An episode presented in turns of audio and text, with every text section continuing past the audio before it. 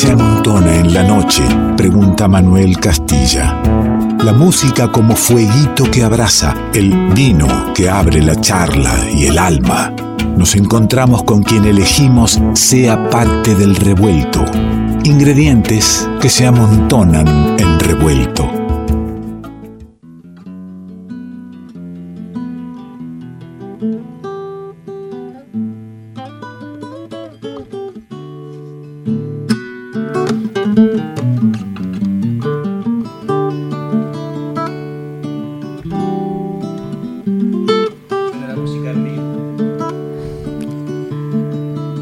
Música en vivo, el revuelto. Nos adentramos así como empezar a terminar la noche, pasándola bien, invitando a quienes elegimos que vengan al programa. Samba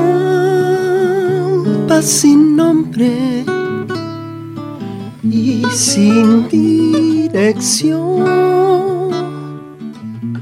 yo sé que alguna vez tuviste un sueño que hoy sueño yo. Yo sé que alguna vez tuviste un sueño que hoy sueño yo. Sin conocerte, llegaste a mi voz cantando así de boca en boca la historia de tu dolor. Cantando así de boca en boca la historia de tu dolor. Sin amor, sin razón, llevan tu canto hacia el mar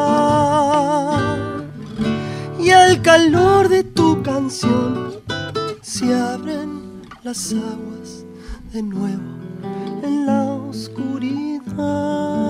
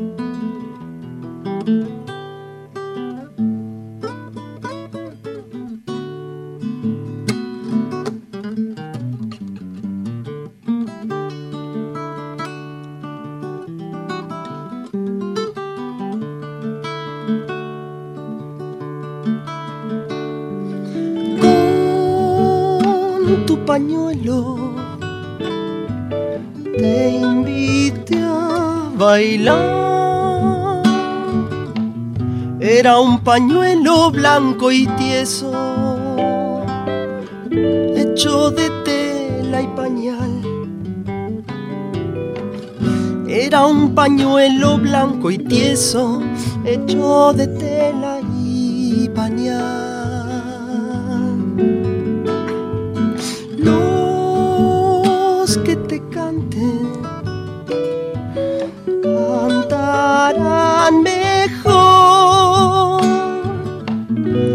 estremeciendo en la memoria fantasmas de algo mejor. Estremeciendo en la memoria fantasmas de algo mejor. Sin amor, sin razón, llevan tu canto hacia el mar y al calor de tu canción se abren las aguas de nuevo en la oscuridad.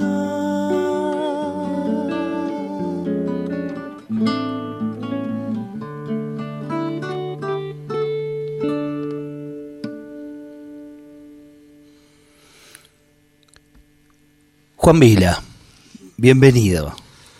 ¿Qué tal? ¿Cómo estás, viejo? ¿Bien? Ahí está, recomponiendo la voz un poquito.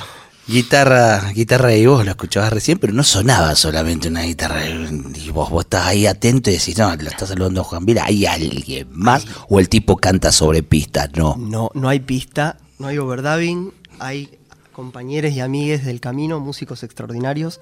La guitarra eléctrica que estaba sonando es Matías Luzman Hola, buenas noches. ¿Cómo están? y el bombo eh, es Malena Ciorciari.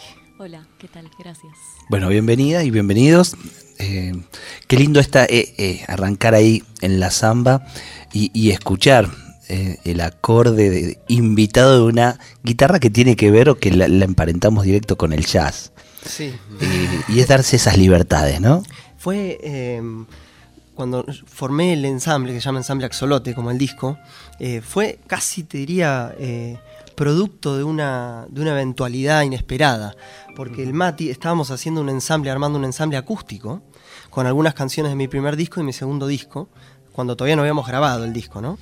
Y un día Mati, ¿no? ¿Te acordás? Sí, sí, eh, una, una cuestión de que había que llevar el instrumento al luthier, hacerle un mantenimiento y, y justo es- ese ensayo tocó que no tenía guitarra, entonces agarré mi guitarra eléctrica y dije, bueno, Claro. por, para menos. No tenía la guitarra acústica, que tenía una, una de media caja que siempre, Sí. que siempre usa, una electrocriolla, y trajo la Gretsch. Y empezó a tocar y empezó a hacer los arreglos de una chacarera con, con la Gretsch. Le dije, no vuelvas a traer la guitarra criolla. Te lo Pa- prohíbo. Vamos con eso. Vamos con esta. Y así empezó. Y así terminó generándose también una, una propuesta tímbrica súper interesante que después se traduce en el disco con, como lo veníamos hablando antes, eh, con, con algunas chacareras que también tienen guitarra eléctrica, digamos. Cómo, y bueno, también hay teclados eh, eléctricos, ¿no? Cómo, cómo hacer del folclore un lenguaje expansivo y no un lenguaje tradicionalista. Claro, como eh, no desconocer esa tradición, pero no que no marque la cancha, digamos, que no sea un alambrado. En tal caso, nombraste Axolote, dijiste mi primer disco, y, y sí, debo contarle a, a los oyentes que, que anda Juan Vila presentando este, este disco Axolote. Eh, hermoso para mí, este, tiene que ver con, nuestras músicas eh, folclóricas, tiene que ver también con esta libertad que estoy hablando eh, en cuanto a las, a las temáticas y en cuanto a, los sonidos, a permitirse la búsqueda. La búsqueda que a veces es eh, bien pensada y a veces se da así. Me la guitarra no la pude traer este, y esto está bueno. Pasa, pasa esa. Hay que darle lugar a eso también. Sí, total. Y para contrarrestar eh, la, la otra parte que quizás no tiene espontaneidad, por lo menos en mi caso, que es eh, esta samba que acabamos de tocar, que acaban de escuchar, un año y medio para terminarla. Es, es un trabajo milimétrico que a mí en lo personal me toma muchísimo tiempo hacer. Y eso implica también poner mucha cabeza. Eh, poner cabeza en cada palabra, poner cabeza en cada acorde, en cada progresión, pensarla. eh, porque no se trata solamente de decir, bueno, es folclore. Metámosle un teclado, metámosle chimichurri, como dicen. eh, sino que hay que ver de qué manera cualquier elemento que uno le está sumando, no solo instrumentalmente, sino poéticamente, cualquier tipo de innovación, hay que tratar de que sea orgánica. Debe, eh, no, hay, no hay cosa más difícil que doblar el folclore sin romperlo y que parezca natural, que es lo que hacía Carnota. Claro. ¿no? Que Chango la- Farias Gómez. El Chango Farias Gómez, que Atahualpa Juárez. Decía, Atahualpa decía del Chango Farias Gómez que era el único tipo que le podía poner mostaza al asado y Exactamente. seguía sabiendo asado. Digo, que te lo diga Atahualpa, me imagino que está hablando en serio. Ese tipo de equilibrio es, es un horizonte estético que vale la pena perseguir. Es lo que persigue el disco también o lo que intento hacer. Samba sin nombre tiene su historia. Tiene su historieta. Y, y vale que la cuentes, ¿eh? Vale, voy a dejar la copa. Deje la copa ahí. Vamos compartiendo aquí un vinito al revuelto, por supuesto. Sí, nos recibieron. rico, por cierto, Sí. gracias. nos recibieron con, con un rico vino. Eh, la samba sin nombre em- también empezó de manera casual. Empezó primero la, la música eh, y esa frase que salió sola, samba sin nombre y sin dirección, ¿no? Daba con la cadencia, daba con, con la rítmica y quedó ahí flotando. Después llegaron eh, los pañuelos. Eh, dos tipos de pañuelos. El pañuelo de la samba y el pañuelo de las madres. Que no sé, no, no me consta que se haya hecho esa asociación mucho, pero sí estoy seguro que son dos pañuelos identitarios de, nuestra, de nuestro tejido identitario, ¿no? Nacional. Entonces dije, bueno, vamos a hablar sobre esos pañuelos. Y yo justo había estado leyendo sobre la vida de Esther Balestrino, la fundadora, una de las fundadoras de Madre de Plaza de Mayo, que además fue una de las primeras víctimas del terrorismo de Estado, en ese infame eh, secuestro por parte de Astiz, ¿no? Y las monjas francesas, famosa ahí en una iglesia en, San Cristóbal, me parece que fue. Y fue una de las primeras víctimas de los vuelos de la muerte, ¿no? Por eso llevan tu canto hacia el mar, dice la samba en un momento. Eh, no solamente hacer la samba fue todo un proceso intenso, interno, eh, sino que la samba en sí misma, en la canción, tuvo un destino muy lindo, que es que después grabamos un videoclip de esa canción en plena pandemia, junto con Diego Suárez y Agustina Muñiz, que son de, la Fábrica Films, unos cineastas de la hostia. Hicimos una recopilación de objetos de época, hicimos un video y lo mostramos en un festival, Festival, que es un festival internacional, y estaba la hija de Esther Balestrina. Upa. Eh, en, eh, en el Zoom, porque era virtual, digamos, en el Zoom en donde se proyectó, ella era una de las oradoras, eh, Mabel. Y yo la conocía alguna vez en Plaza de Mayo, de la militancia, pero, pero tenerla ahí fue, fue intenso y fue hermoso, la devolución que ella nos hizo y, en el fondo, viste, el destino que tenía que tener esa canción, lo tuvo. Fue un regalo para la madre de, eh, de ella y ahí estaba. Y para las madres. Y para las madres, por supuesto, por mm, supuesto. Para la madre de ella y para las madres. Bueno, además de compositor y guitarrista, sos charanguista, percusionista, sos profe, sos filósofo, o sea... Dicen. Dicen los títulos. que soy todas esas cosas, pero no sé si conozco eh, mucha gente que, no, que diría que yo no soy ninguna de esas cosas. Pero ah, trato de reunir un poquito de cada. Bien, bien, tener los, los detractores. Claro. De, abarco mucho, aprieto poco a veces. ¿En serio crees eso? No, no. ¿O, creen algunos? No, es que voy, voy, voy de a poco. Estudié percusión de muy chiquito con Santiago Vázquez, que seguro lo conoces. Upa, claro. Era vecino eh, y empecé a estudiar con él. Después, con la guitarra fui autodidacta y con el charango sí tuve mis buenos maestros, mi buena cuota de maestros. Y tengo un doctorado en filosofía, lo cual a veces es una... No es sí, está bien, duermo tres horas por día, es verdad, es verdad. Eh, pero bueno, sí, he reunido algunas experiencias. Pero además sos profe, digo. Y soy profe. Sos profe con toda esta carga de militancia que decís, de compromiso. Sí, correcto. Y de, y de cómo encarar una obra, cómo, cómo ser meticuloso. Eh, cómo decir las cosas y primero, creo, antes que nada, tener que decir, ¿no? Meticuloso, soy meticuloso, ¿no? Te escuché reírte cuando él dijo meticuloso, por eso te estoy mirando. El más. El más. Meticuloso. Eh, sí, y además tengo la, bendición de tener, bueno, eh, Mati, Male y también los otros miembros del ensamble son alumnos de, la licenciatura en la que yo soy docente. Son músicos extraordinarios, como acabas de escuchar. Eh, pero además la licenciatura, que es la licenciatura de la UNTREF en Música Autóctona Clásica y Popular de América, es una licenciatura militante. Se la puede definir como una licenciatura militante porque es una licenciatura que milita un modelo de educación, un modelo pedagógico para la música descolonial, si querés. Busca otros parámetros para la música que, que no se encuadren necesariamente en lo que nosotros heredamos de Europa, que con toda la maravilla que es, eh, a veces implica un nivel de hegemonía de algunas sonoridades y un nivel de sordera para otras manifestaciones musicales. Entonces, el, lugar de la docencia es un lugar súper hermoso. Eh, que permite abrir estos campos de reflexión que después se vuelcan sobre una canción, indudablemente. Está bueno, sí. Decir descolonizar habla bueno, de asumir una colonización. Hablas de la de Europa, que por supuesto este, en todo sentido y, en la conquista y, en esas músicas hermosas que decir, pero después a lo largo de la historia estamos colonizados culturalmente por, por los Estados Unidos, por, ya diría por las corporaciones. Tal cual. Y, eso también es materia de análisis, de debate en, la cátedra. Sí, por supuesto. Sobre todo, ¿sabes qué? Eh, hay que hacer una... Siempre hacemos esta división. Una cosa es la cultura popular y otra cosa es la cultura de masas. Eh, Muy bueno definir lo masivo y definir lo popular como cosas que son diferentes. A veces la música popular, en algunas épocas de este país, ha sido reducto de tres, cuatro peñas y tres, cuatro gatos, pero no ha dejado de ser música popular. Lo popular no tiene que ver con lo masivo, tiene que ver con el arraigo. Entonces, en cambio lo masivo no tiene que ver con el arraigo, tiene que ver con el número, con la cantidad. Entonces, cuando uno va estableciendo esas distinciones, sin ánimos de que algo masivo no pueda ser excelente. ¿No? Nosotros escuchamos el último disco Rosalía y nos, nos, voló la peluca. Y no es folclore, y es super pop y todo, pero está bien hecho, está bien producido, es una buena obra. Eh, pero como decís vos, la colonización cultural, en este caso que emana de Norteamérica, eh, y vuelvo a insistir en esto, con toda la maravillosa cultura que tiene Norteamérica, nos trajo el blues, el jazz, el rock, bueno, en gran parte el desarrollo de un montón de cuestiones a nivel musical, eh, sí, pero vos fíjate que no, tenemos radios de blues, de jazz, mm. o sí hay algunas FM, todo digo, pero necesitamos una radio de folclore. O sea, como que necesitamos, eh, porque en el resto de las radios suena todo lo otro. Sí, sí, tal cual. Eh, es muy loco, ¿no? Tal cual. Me sonó el top ahí, entonces quiero poner algo del disco, quiero compartir. empezamos hoy hablando de, de Rosario y de los incendios.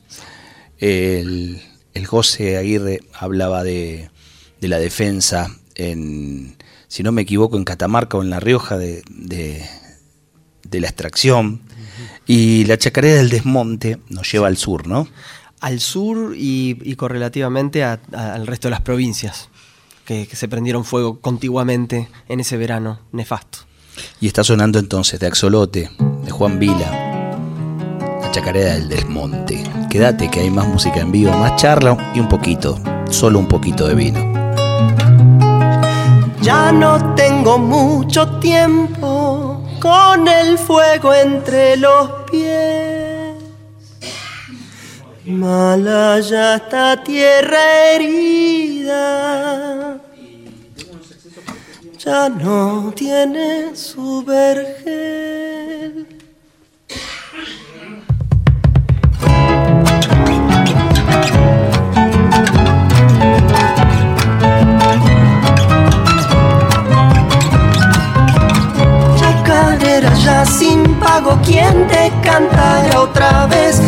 Cuando caiga la ceniza sobre el manto de tu piel.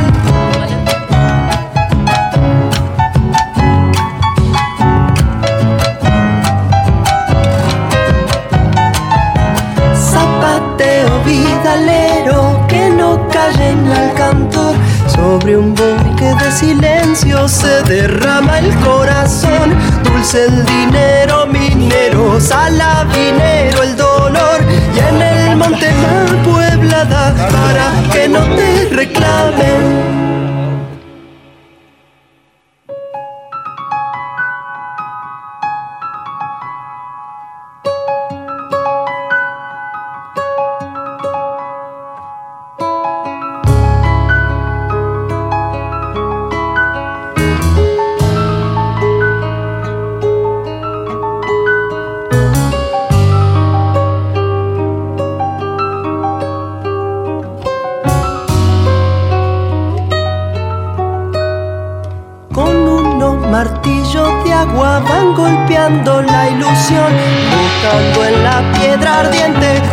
cielo que se partió.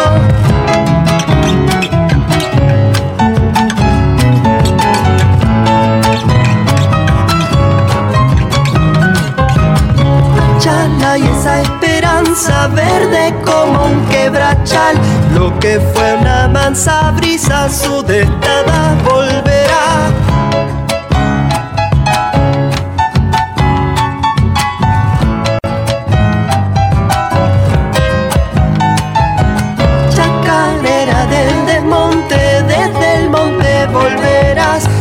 Daleando tu dolor, levantando a los demás. Dulce el dinero minero, salavinero el dolor.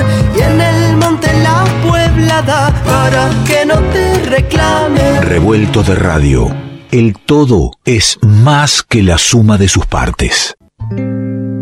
¿Qué es lo que nos hace iguales? ¿Qué tenemos en común con los demás? Que somos todos diferentes. Revuelto de radio, el todo es más que la suma de sus partes. Estamos compartiendo la música de Axolote, disco de Juan Vila, nos está acompañando aquí en la radio.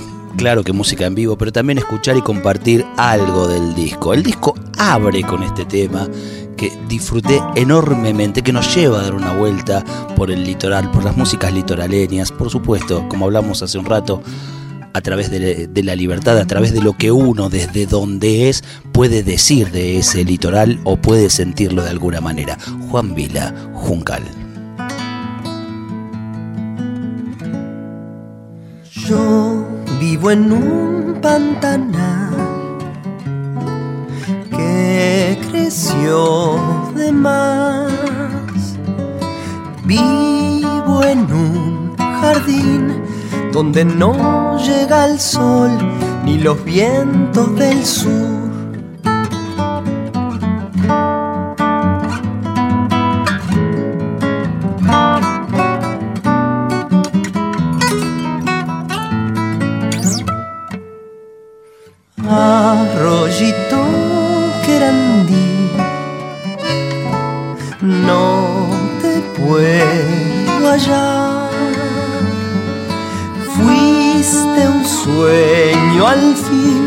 Que el silencio dejó en la siesta y no más.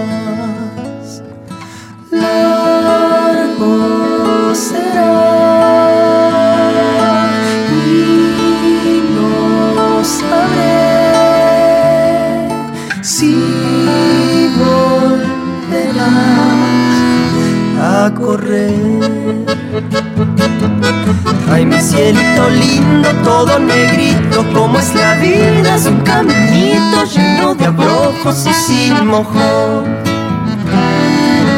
En la gran ciudad de empedrado y metal, donde yo fui a parar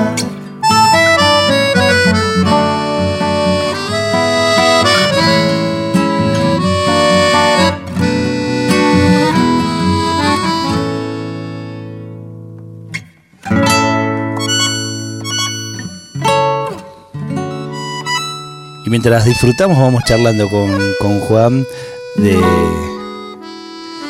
de cómo cantarle al litoral desde Buenos Aires, pero primero le cantamos al litoral desde, desde la sangre. Mi madre es de Entre Ríos, toda la familia por parte de mi madre, que le mando un abrazo, nunca hago esto. Está muy bien. Y, seguramente está durmiendo en este momento. pero lo va a escuchar, usted la abraza igual. Lo va a escuchar. Eh, es la primera vez que yo componía un, chamamé. Había estado tocando chamarrita, chamamecitos con algunos, algunos conjuntos del, del Yuna y tenía ganas de componer algo y cuando se me ocurrió componer Juncal, dije, ¿qué, ¿qué voy a hacer? No me puedo poner en el traje de una yala y ponerme a hablar del río. Yo vivo en la capital federal, que es la ciudad que le ha dado la espalda a sus arroyos, Totalmente. sus Y un día estaba leyendo un un librito de la historia de Buenos Aires y hablaba de los querandíes y decía que los querandíes se habían adaptado a vivir en el pantano. yo me quedé pensando, digo, claro, Buenos Aires es un pantano.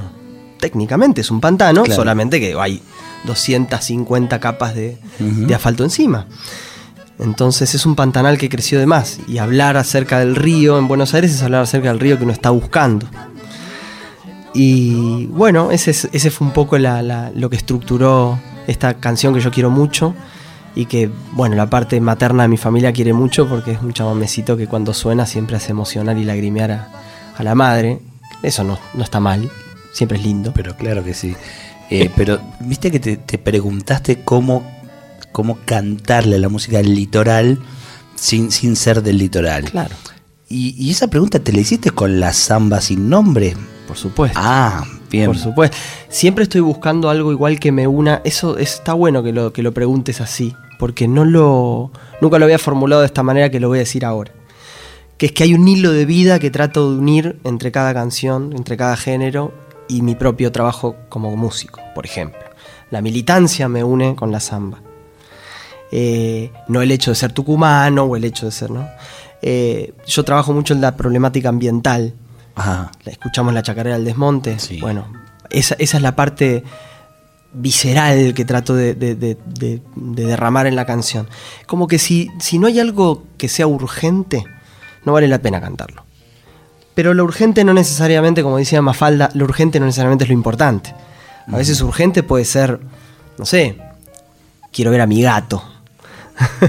a veces lo urgente puede ser, eh, no llego a fin de mes. Y a veces lo urgente es, che, se prende fuego la Argentina, porque este modelo extractivo no da para más. Eh, entonces, siempre hay algún hilo de vida que, me une a las canciones. Si no, no las podría cantar. Esa es la enseñanza, creo que esa es la enseñanza de la nueva canción chilena, que yo admiro tanto, que es que estos compositores y compositoras de los 70 en Chile, yo no canto por cantar, decía Víctor Jara, ni por tener buena voz. Acá la única que tiene buena voz es Malena Ciorciari. Los demás hacemos lo que podemos, en 440. Así que eh, se trata de eso, me fui de tema. No, y, me llevaste a Chile, que, que tenés profunda admiración, decías, por, por, aquellos autores, que, te llegaron cómo, o, fuiste en busca de... Eh, no, me llegaron a través de, personas que fueron muy importantes en mi vida a la hora de, de, reencontrarme. Y digo reencontrarme porque la primera vez que escuché música popular latinoamericana, yo que venía de otra. Un tema de Violeta escuchamos todos en algún momento. Claro, pero escuchar. Pero eh, decir, eh, eh, me enamora e, esa música y me deja una enseñanza y me marca un camino es otra. No, mira, hay mucha presencia de la nueva canción en, la maestría en la que yo estudié. Yo estudié una maestría en música en la UNTREF. Y ahí hay una presencia fuerte de la nueva canción chilena, porque hay una influencia fuerte. Mi maestro Alejandro Iglesias Rossi, que es el director de la orquesta de la UNTREF, eh, fue, fue discípulo de Sergio Ortega, que es el compositor de El pueblo unido jamás será vencido. Básicamente. Entonces hay una línea ahí. Y por otra parte, eh, Catalina Jordán, que es eh, la persona con la que yo grabé mi primer disco, una gran amiga, una gran música, una gran docente y una gran persona, con quien voy a grabar ahora otro disco. Ahora viajo a Chile. Y que, que Chile vuelve, por eso te Chile vuelve todo el tiempo. Eh, con ella yo también fui descubriendo mucho. Ella me, mostró mucho y creo que lo que me enamoró de la música, de esas músicas chilenas, es su panamericanismo. Que quizás acá la nueva canción era muchísimo más nacional. Totalmente. Pero vos escuchás Inti, el Osquilla, y tocaban. Te agarraban el 4 y tocaban música llanera de Venezuela, pasaban por los Andes, podían hacer algo más brasileño, podían hacer, bueno, las cuecas. Entonces, me parece que esa conciencia de la regionalidad de la música latinoamericana la tuvo muy claro Chile. Y además eran unos músicos de la hostia. ¿Y, te vas a grabar a Chile porque vas a grabar eh, música de esos autores? No, voy a grabar música propia. ¿Y por qué a Chile? ¿Por qué a Chile? Porque el ministerio nos otorgó un subsidio, un Fondart, se llama Fondo del Arte, que es un fondo muy jugoso que permite costear absolutamente todo lo que implica grabar un disco. Y vos sabés muy bien que grabar un disco cuesta. Cuesta eh, mucho. Eh, y entonces este el Fondart, que lo organiza el Ministerio de Cultura chileno, eh, hace una convocatoria todos los años. Nosotros nos presentamos junto con Catalina como el dúo que conformamos y junto con un ensamble de música contemporánea que se llama Siglo XX. La idea es hacer un disco que mezcle música latinoamericana con música contemporánea.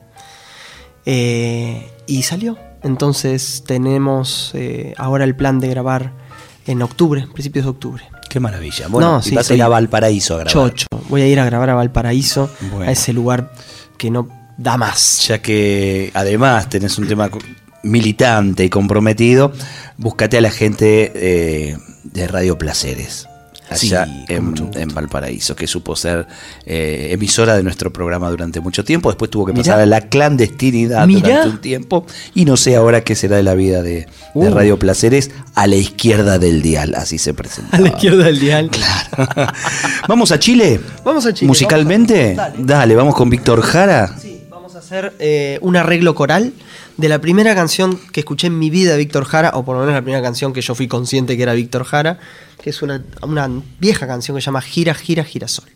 Es un arreglo coral compuesto para tres voces.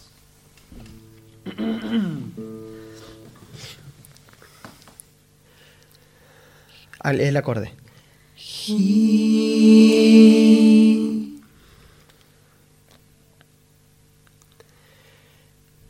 Gira, gira, gira, sol.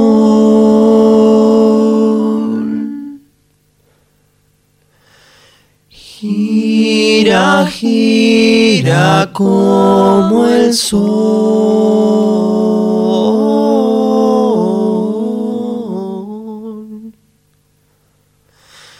Trala y trala y tralirón. Gira, como el sol.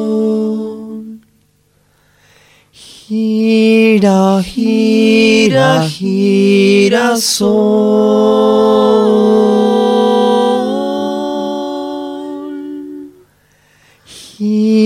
Gira, gira, gira, gira, gira, gira, sol.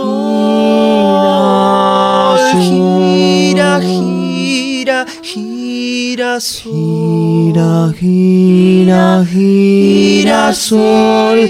Gira, gira, sol. Gira, sol. Gira, sol. Gira, gira, sol. Gira, sol. Gira, sol.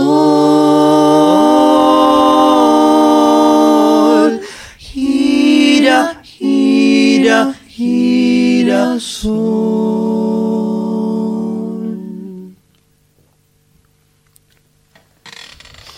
Hermoso.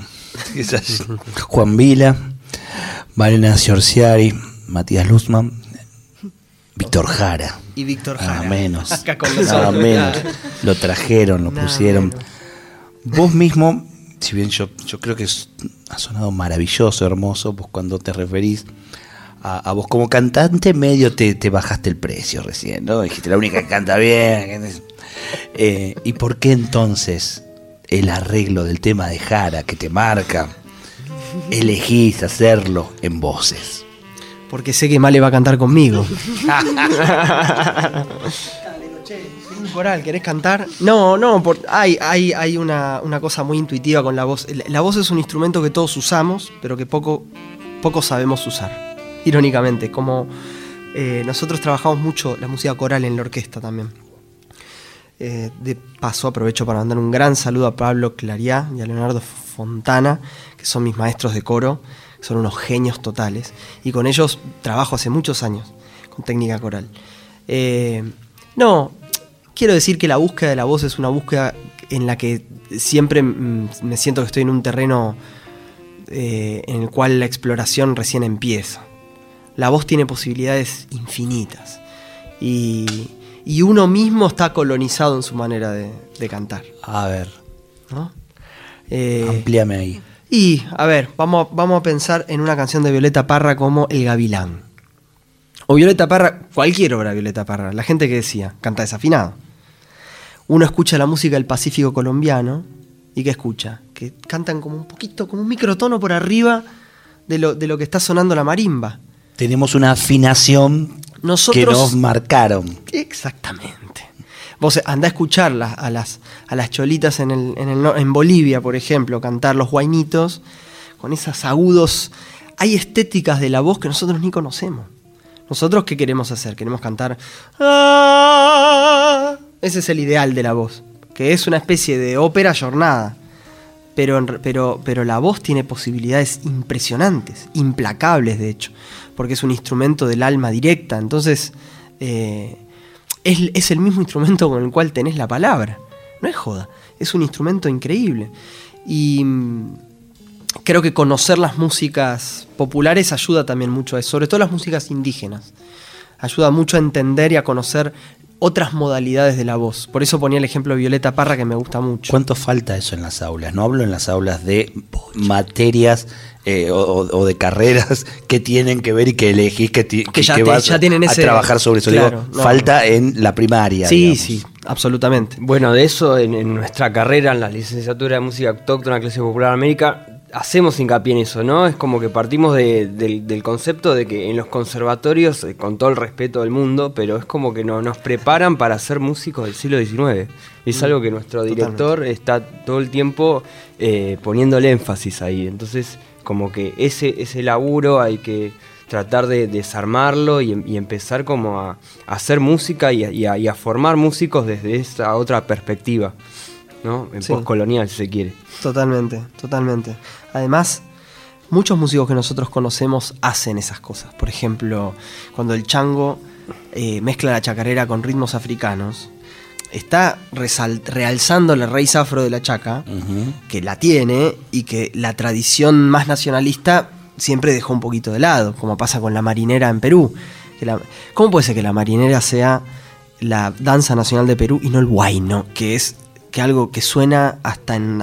abrís un, no sé, levantás una piedra y suena un guayno en la calle. Y la marinera porque es muy española, pero en realidad era afro también. Entonces, hay algunos artistas que han hecho eso y es muy. El, Raúl Barbosa, por ejemplo, también ha hecho un tanto con, los cantos guaraníticos y ha experimentado con eso en su propia, en su propia forma de abordar la música litoraleña, que es maravilloso. Maravilloso. Y tantos otros. Tantos otros. Una pregunta molesta. Molesta no porque eh, digo. No, entonces no la pregunto. Yo tengo ganas de que lo, que lo cuentes porque alguien, eh, algún oyente por ahí está por primera vez encontrándote, encontrándose con tu música y con tu, y con tu disco, pero vos supongo que en todas las notas te habrán dicho que expliques por qué Axolote. Eh, ese bicho asqueroso, ¿no? Que, conocemos todos.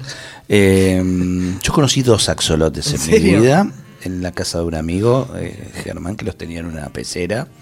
y nunca entendí por qué alguien podía querer tener dos cosas de esas en su casa. Eh, con lo cual tampoco podría entender, si no es porque me informe, porque alguien le pondría a su disco axolote de músicas que tienen que ver con nuestra tierra. Este, y, bueno, contalo.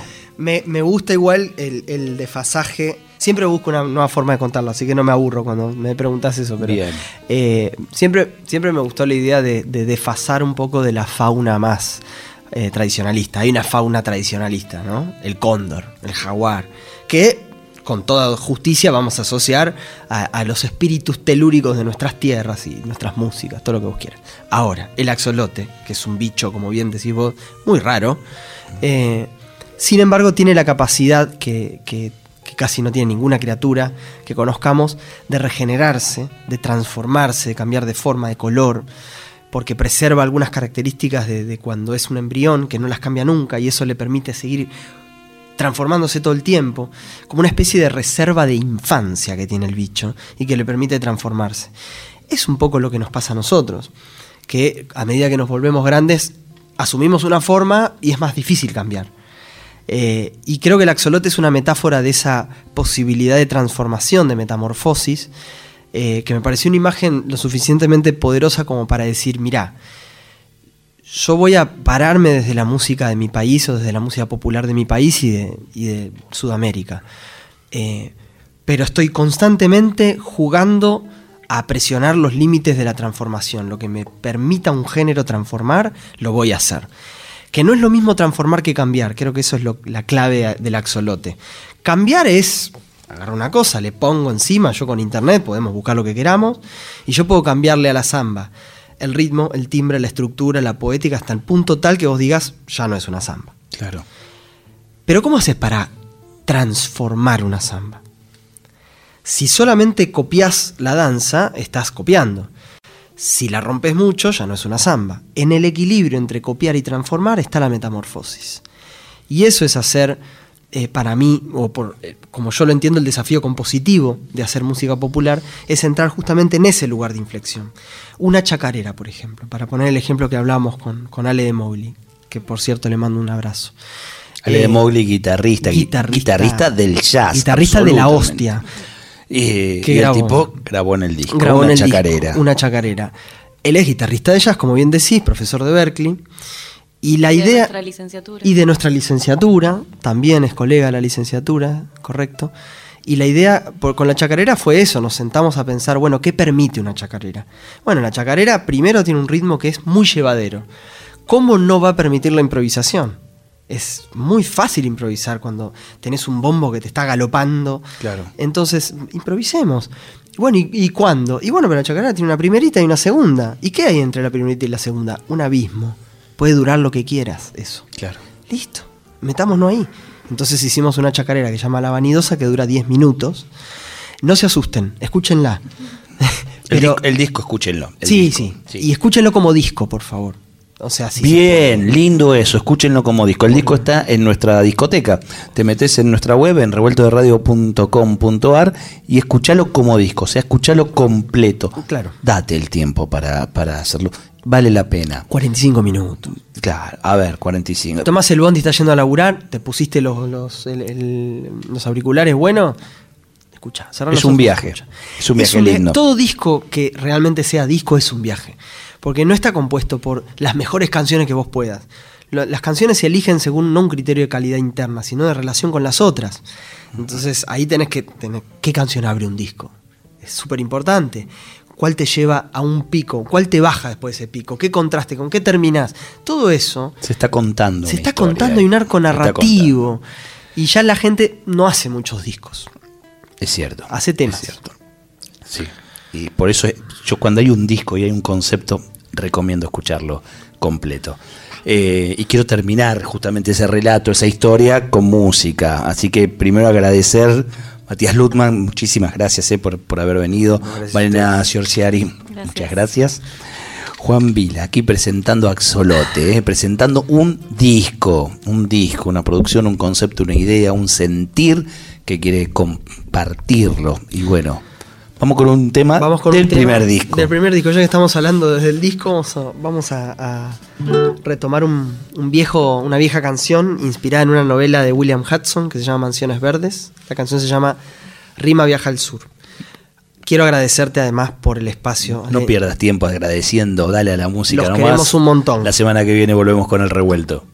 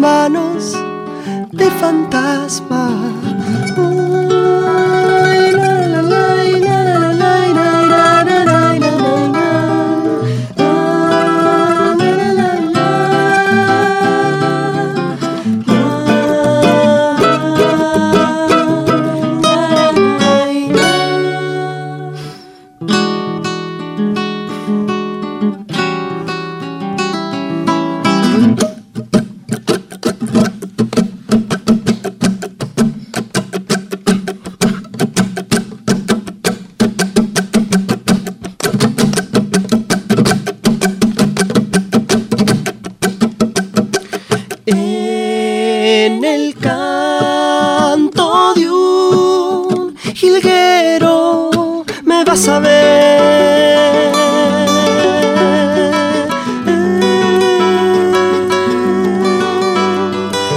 Muy más claro.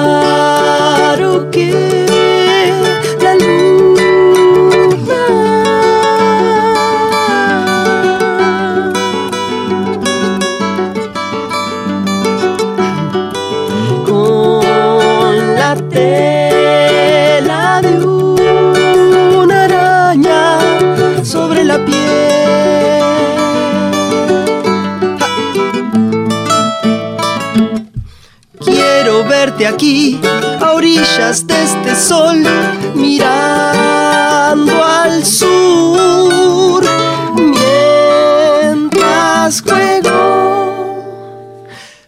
Esperamos que hayas disfrutado uno por uno los sabores y colores que se fueron disolviendo en tus oídos a lo largo de esta noche. Y ojalá quede un espacio para un próximo encuentro. Revuelto de radio. El todo es más que la suma de sus partes.